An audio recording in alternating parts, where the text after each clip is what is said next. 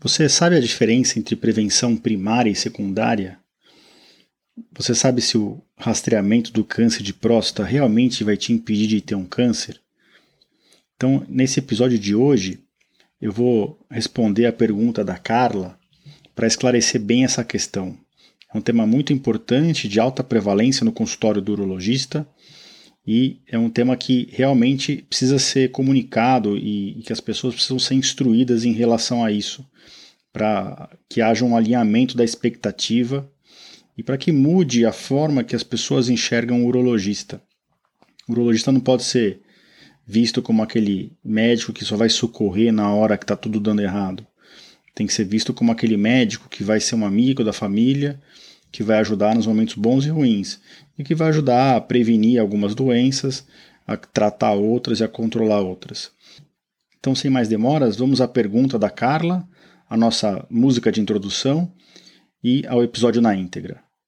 Sejam muito bem-vindos. Dr. Giovanni, a partir de que idade e como é feito o exame de prevenção e rastreamento do câncer de próstata? Obrigada.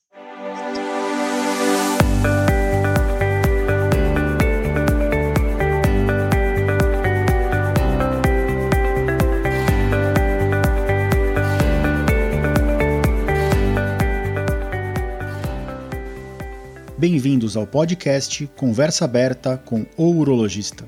Meu nome é Giovanni Marchini, sou médico urologista formado pela Faculdade de Medicina da USP e serei o anfitrião desse show.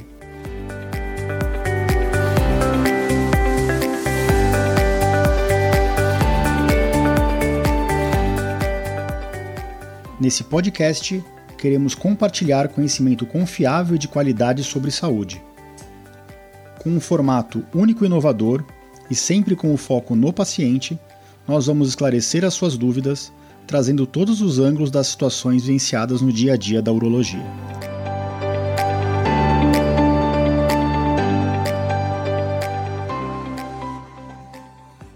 Bom, bem-vindo a todos a mais um episódio do nosso podcast. Queria agradecer a essa pergunta da Carla a respeito do rastreamento do câncer de próstata. É uma pergunta bem frequente no nosso consultório, nas redes sociais. E eu vou fazer uma abordagem bem geral aqui, até chegar no câncer de próstata, para deixar bem claro para vocês o que, que é, de fato, o rastreamento do câncer de próstata. Então, eu vou começar é, discutindo aqui os níveis de prevenção né, de doenças. Vou dar até exemplos fora do mundo da medicina para vocês entenderem um pouquinho melhor. Mas quando a gente fala em níveis de prevenção, existem três níveis: prevenção primária, secundária e terciária. Eu vou me ater aqui a falar do primário e o secundária. O que é uma prevenção primária? A prevenção primária é, é quando você faz uma ação ou uma conduta que evita que um evento ocorra, uma doença ocorra. Então eu vou dar um exemplo aqui parar de fumar ou não fumar diminui o risco de câncer de pulmão. Assim como parar de fumar diminui o risco de evento cardiovascular, por exemplo, infarto.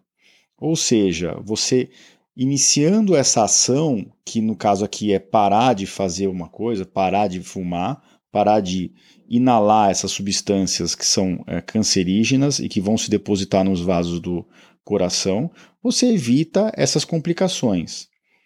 Vou dar um exemplo aqui para ilustrar fora do mundo da medicina. Então, se você identificou que tem uma via rápida, que tem muito acidente de trânsito e atropelamento, você pode instituir uma diminuição da velocidade média da, é, permitida pelos carros e motos daquela via e a instalação, por exemplo, de lombadas nessa via.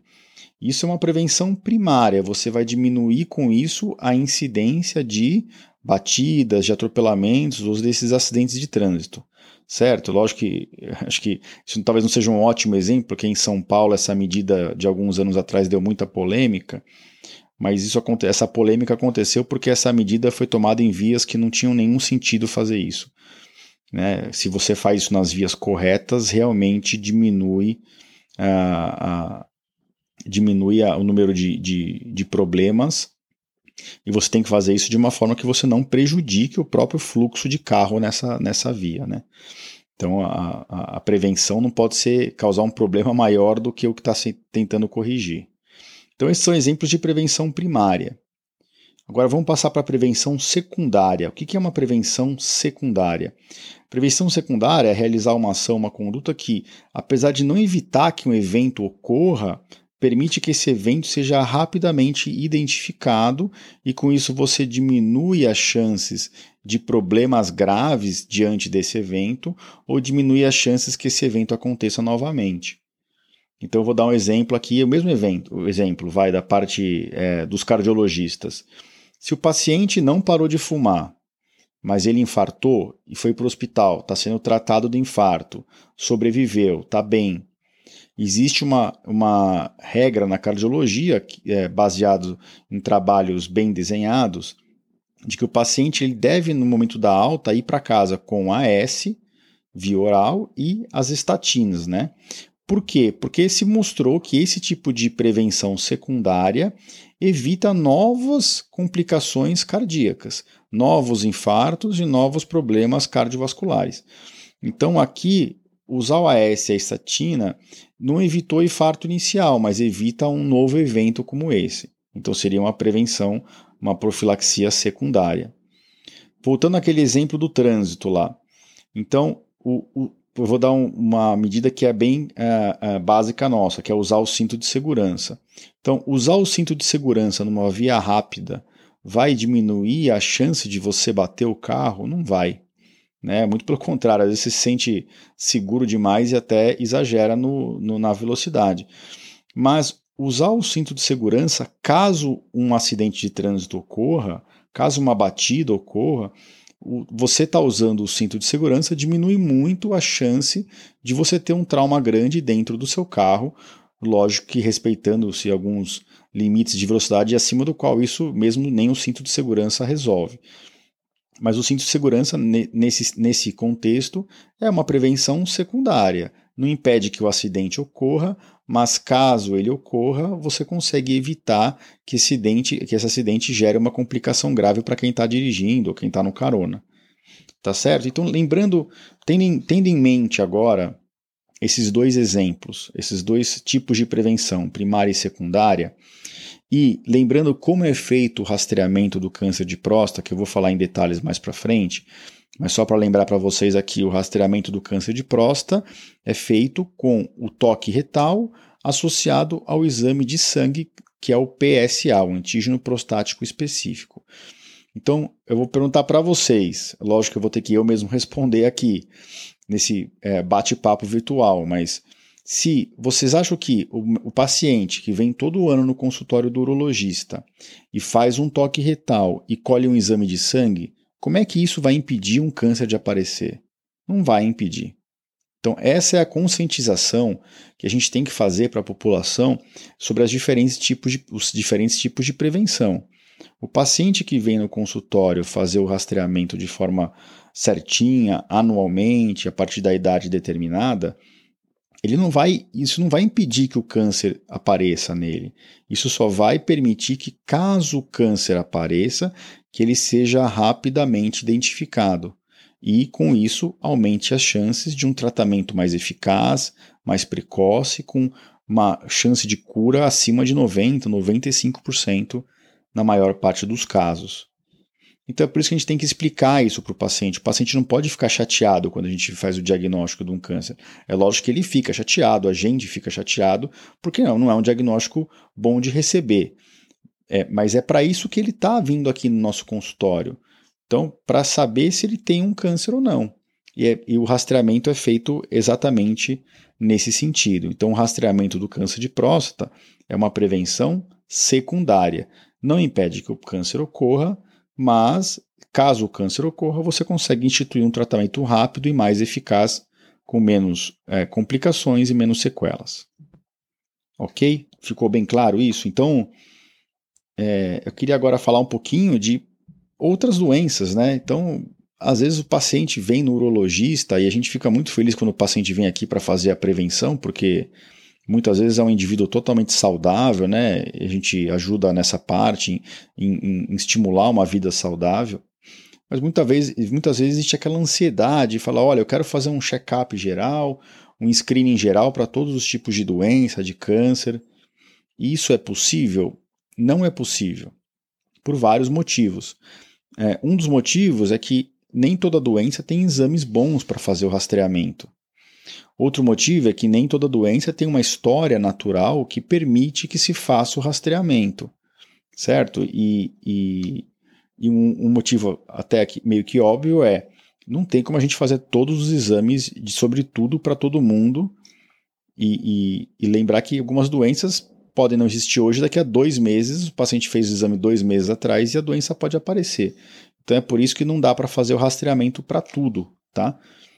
A gente pede os exames de check-up, tem vários tipos de doenças e de câncer, cânceres que existem, que tem mesmo a sua rotina de rastreamento bem definido, como câncer de intestino, câncer de próstata, câncer de mama, que, que são bem prevalentes, mas nem todo câncer tem essa, essa possibilidade. E para explicar um pouquinho melhor por que, que é assim, eu queria dividir com vocês é, as situações em que uma doença ela pode ser colocada dentro de uma estratégia de prevenção, seja na atenção primária ou secundária, mas geralmente essas estratégias de prevenção são, são instituídas no nível primário de atenção no sistema de saúde. Né? Então, para que a gente possa fazer a prevenção é, de uma doença, o screening de uma doença, seja a prevenção primária ou secundária, primeiro lugar, a doença tem que ser uma doença que realmente representa um importante problema de saúde pública, né, que seja relevante para a população. Em que sentido? Geralmente tem que ser uma doença muito prevalente ou uma doença muito grave. A, a, se não for assim, a gente não consegue rastrear todo mundo para de, de descobrir quem está é, iniciando o desenvolvimento ou quem vai desenvolver essa doença. Você instituir um rastreamento populacional, nacional, do país inteiro, para uma doença que é raríssima, por exemplo, é, é, é, um erro. Não tem como fazer isso, não tem como você se justificar, né? É, é, você tem que tomar é, medidas mais pontuais, agir mais nas populações de risco. Existem outras estratégias, mas não a estratégia que a gente está comentando aqui, que é a do rastreamento é, de doenças como a de câncer. Em segundo lugar, eu só posso instituir o rastreamento de uma doença se a história natural dela for bem conhecida, né? E permitir com que, com que eu faça o rastreamento. Então eu vou dar um exemplo aqui: o câncer de estômago. Dá para fazer rastreamento? O câncer de estômago, geralmente, ele evolui muito rapidamente. Às vezes, em seis meses, ele está deixando a pessoa debilitada, a pessoa está clinicamente mal, uh, até a doença já se espalhou, às vezes, no corpo. Então, alguns tipos de doença, sejam elas é, é, neoplásicas ou infecciosas, alguns tipos de doenças não tem como fazer o rastreamento. Às vezes, se ela tem evolução muito rápida, você teria que fazer esse rastreamento na população inteira a cada dois, três meses. Isso é inviável. Né? Além disso, a, a, essa doença ela tem que ter uma história natural, pelo menos em grande parte do desenvolvimento da doença, muito homogênea. Eu não consigo fazer um rastreamento com uma medida única, né, um exame de sangue, se a doença é, tem vários aspectos clínicos em que em alguns doentes o exame de sangue vem alterado em outros não, por exemplo. O, a história clínica da doença tem que estar muito bem definida. Tá certo? Então, esse é um ponto bem importante. O terceiro ponto aqui é que para você instituir uma prevenção, uma, uma, seja lá é primária ou secundária, que nem a gente já discutiu, a doença tem que ter um estágio pré-clínico bem definido e geralmente duradouro. Ou seja, um, a, a, doença tem que ter um estágio em que ela não esteja dando sintoma para o paciente. Porque se a, se a gente esperar para fazer um diagnóstico quando está dando sintoma, aí a gente já não pode enquadrar mais como um rastreamento. Aí a gente já está indo atrás de um diagnóstico. O rastreamento implica em você estar tá fazendo um screening, chamando uma população que não tem nada a princípio, para procurar por doenças por um outro motivo, tá? Mas não quando a pessoa tem sintomas. Então, o exemplo do câncer de próstata mesmo. O câncer de próstata, quando a gente faz um diagnóstico dele, ele estava há anos crescendo já. Há 5, 10 anos crescendo dentro da pessoa. E sem dar nenhum sintoma. Então, a janela que você tem para rastreamento dentro de um câncer como o de câncer de próstata é muito grande. Demora para dar sintoma. Mas, é, lembrando da história natural, O câncer de próstata, em geral, é um câncer indolente, de crescimento lento. O câncer de intestino já não é tão indolente, mas não é tão agressivo geralmente quanto o de estômago. Por isso que existe como fazer rastreamento de câncer de intestino, que tem um estágio pré-clínico sem sintomas, né, assintomático longo, e você consegue fazer o diagnóstico, fazer o rastreamento para chegar a um diagnóstico na pessoa que não está sentindo nada antes que a doença chegue num nível crítico. Então, esse é um ponto bem importante. E uma coisa clara, que é o quarto ponto, né, até nas recomendações do Ministério da Saúde, que é o que a gente usa no dia a dia, se você faz um rastreamento é porque você acredita que você vai conseguir beneficiar aquele, aquele paciente. Vai conseguir beneficiar no sentido de propor uma abordagem terapêutica, um tratamento que vai ter, ter ganho em termos de tempo de vida ou em termos de sintomas. Até no, no extremo do câncer de próstata, que aumentar muito a chance de cura mesmo da doença, que a doença nunca mais volte. Adianta eu fazer um rastreamento populacional de uma doença e aí eu faço um diagnóstico em bastante gente e aí eu não tenho o que fazer? Não tem como eu justificar fazer um rastreamento assim. Então a doença tem que claramente permitir um benefício no momento que você faz esse diagnóstico é, precoce dentro de uma fase assintomática da doença. Só para terminar aqui as recomendações do Ministério da Saúde, e são coisas meio básicas, mas que vale a pena a gente falar. Né? Não adianta a doença se enquadrar dentro desse contexto todo e você não ter exame para fazer esse rastreamento. Então, a gente tem que ter exame é, fácil, acessível e pouco invasivo para fazer esse rastreamento nas pessoas. É, o custo do rastreamento não pode ser um custo altíssimo, senão eu vou ter que rastrear muita gente para conseguir trazer algum benefício para o paciente mas isso pode levar à falência do sistema de saúde, e aí você não consegue tratar todo mundo que realmente está doente. E, por fim, o último ponto, o rastreamento tem que ser um processo contínuo e sistemático. Não adianta eu rastrear hoje, aí amanhã falar, ah, não vou mais rastrear, agora não sei se vale a pena, aí volta o rastreamento daqui a dois anos. É por isso que o rastreamento do câncer de próstata tem que ser anual, senão você falha o processo. E aí, se falhou o processo, você pode perder todos os benefícios que você teria com aquele rastreamento. Ok. Bom, passando para finalmente para a resposta da Carla, né? Então, quais são as recomendações atuais mundiais para o rastreamento do câncer de próstata? A gente já viu que o rastreamento do câncer de próstata é, é, ele é, ele é possível porque a doença de próstata tem é muito prevalente, tem uma história natural bem definida, a maior parte do tempo a doença é assintomática, nós temos exames para detecção precoce, o benefício é claro, com altíssima, altíssima chance de cura, vou discutir um pouquinho mais para frente isso. O custo de um toque de um PSA é baixíssimo e a gente consegue fazer isso de forma anual, uma vez por ano. Então, se enquadra dentro da, de um rastreamento de prevenção secundária bem eficaz. Então, a partir de qual idade que a gente deve rastrear os homens?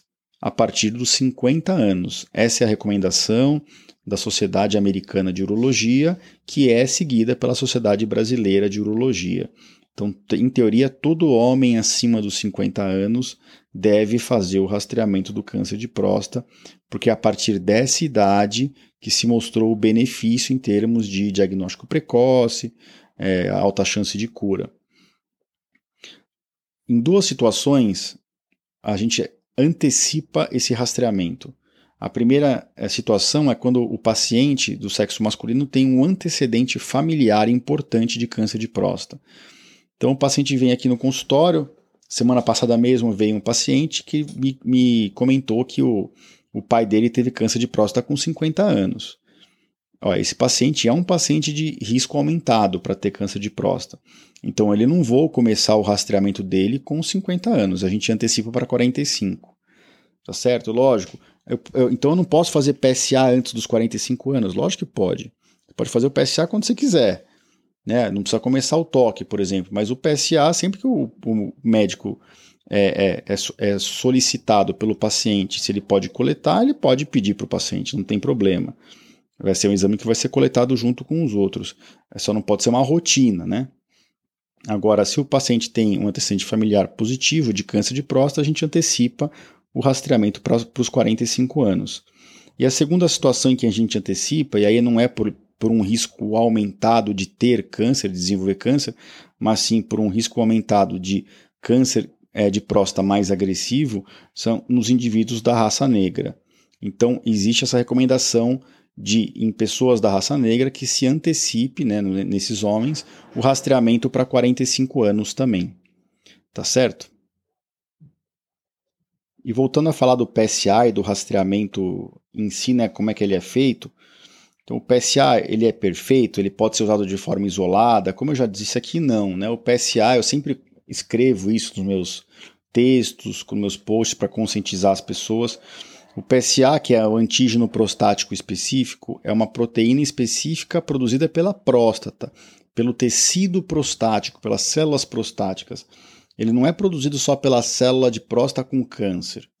Então, uma próstata de tamanho aumentado vai, ter um PS, vai gerar um PSA no sangue daquele paciente mais alto. Uma próstata com infecção, uma prostatite, uma inflamação, vai subir o PSA. A gente vê também, quando às vezes escolhe o PSA sem ter feito o jejum sexual, que você tem que fazer de 3, 3 a 5 dias, o PSA vem mais alto. É uma coisa comum da prática clínica, pessoas que andam muito de bicicleta ou de moto, o PSA vem um pouquinho mais alto. É, o uso de sonda vesical, o PSA vem mais alto. Então, o que, que eu estou mostrando aqui? Que o PSA não é específico do câncer. E é por isso que é tão importante essa avaliação urológica ano a ano, porque no fundo a curva do PSA ao longo do tempo é muito mais importante que o valor isolado do PSA. Se o paciente chega para mim com PSA o PSA normal hoje em dia é até 4. A gente, em quem nunca fez nenhuma manipulação de próstata, a gente gosta mesmo, a gente fica mais confortável, o urologista, quando o PSA está abaixo de 2,5. Depois eu, eu, vou fazer outro episódio só falando do PSA, mas é, é só para exemplificar para vocês. Então, um paciente que me traz um PSA de 4 ou 3,5, vai, o ano passado estava 2,5, o ano retrasado estava 1,5, isso vai me preocupar. O PSA subiu mais do que eu esperava ano a ano. A gente espera uma subida do PSA ano a ano, mas não tão, tão intensa assim. A gente espera 25, 50% de elevação do PSA, não de 50% a 100%. Isso sugere muito doença maligna. Aí vem um segundo homem aqui no consultório, é, que nem um paciente que veio essa semana, que tem o PSA de 7, mas o PSA dele do ano passado era 7 do ano retrasado era 7, do outro ano era 7, e ele já tem uma biópsia negativa de 5 anos atrás. Esse paciente me preocupa?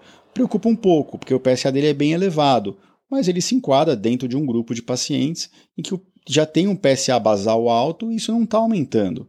Então eu fico mais preocupado com o paciente que subiu o PSA nos últimos anos e que agora está 3,5 do que com o paciente que está há 10 anos com o PSA de 7.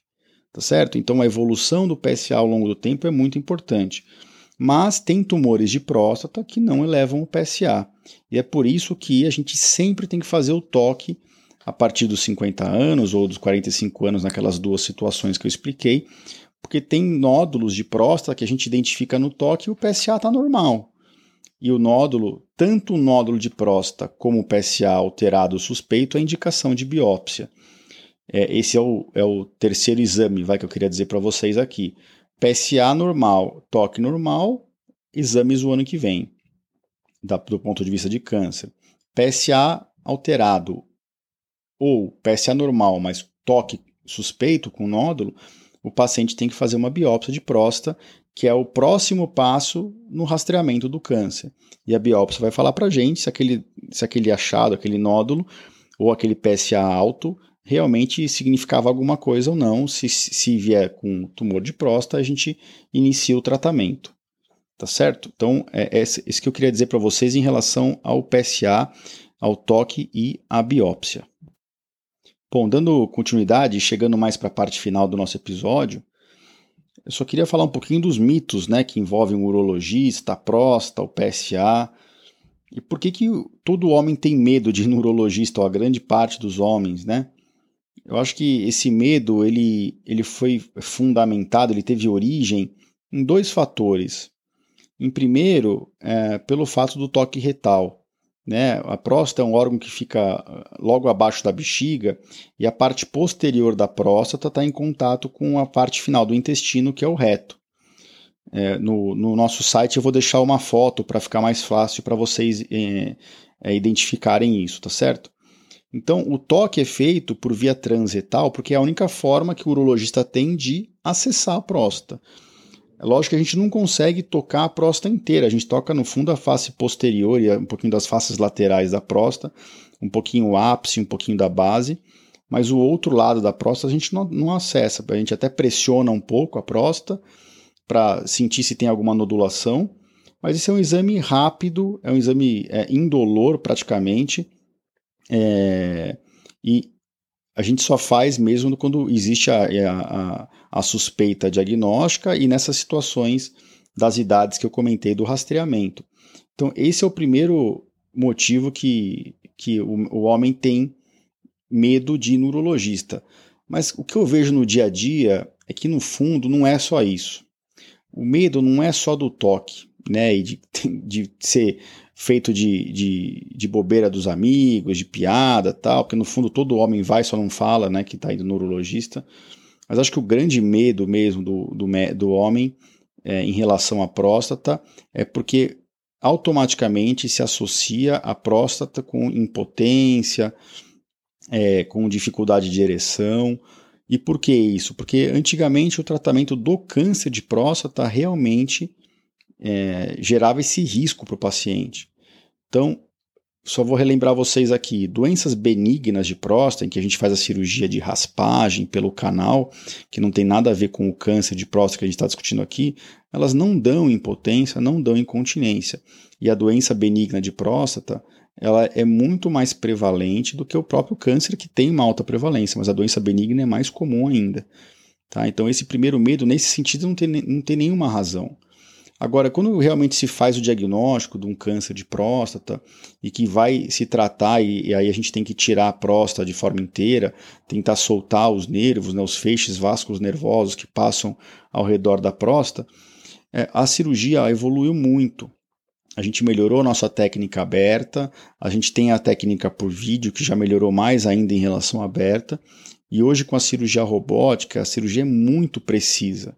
Então a chance do homem ficar com algum tipo de gotejamento na urina ou perder de forma definitiva a capacidade de ter relação sexual por perda da ereção, essa chance ainda existe, mas não, não é mais igual antigamente. As chances caíram muito, muito, muito.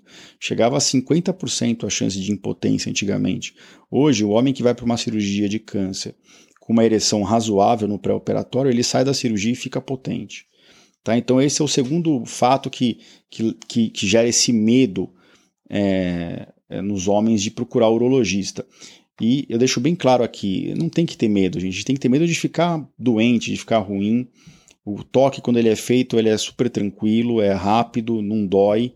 É, não vou dizer que é super cômodo para todo mundo, porque tem gente que realmente tem uma sensibilidade maior, mas o risco de, de achar um problema e de ter uma consequência grave desse problema decorrente de uma cirurgia, esse risco caiu muito.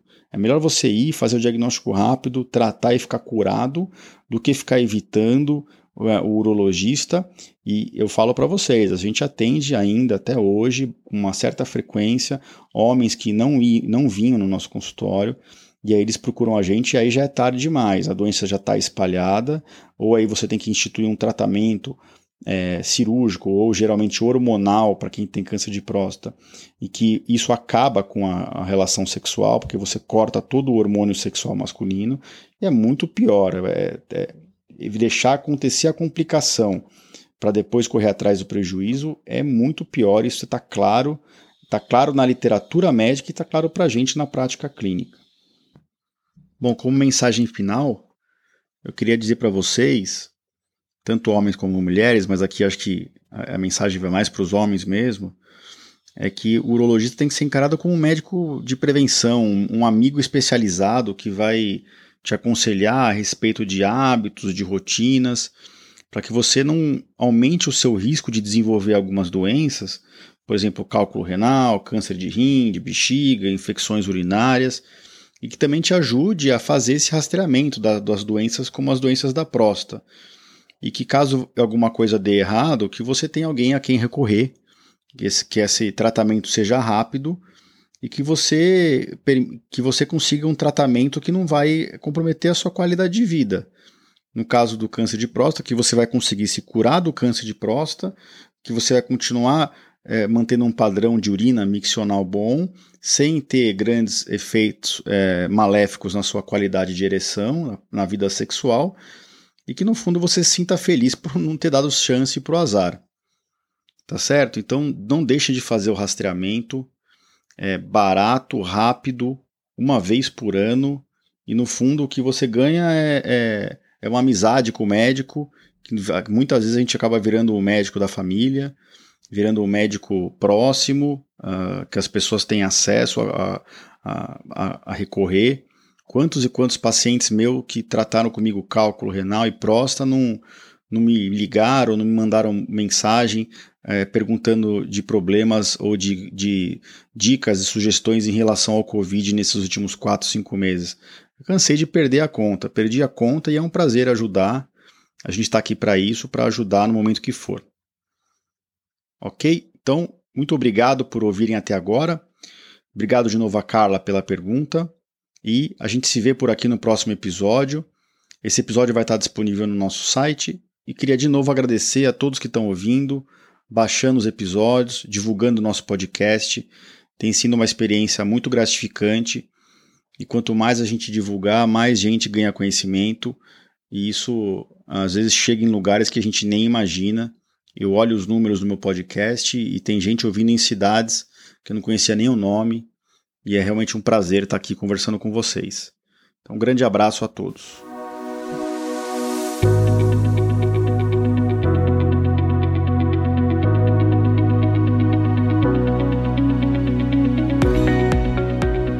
Você ouviu a mais um episódio do podcast Conversa Aberta com o Urologista. Mais uma vez, obrigado e até o próximo.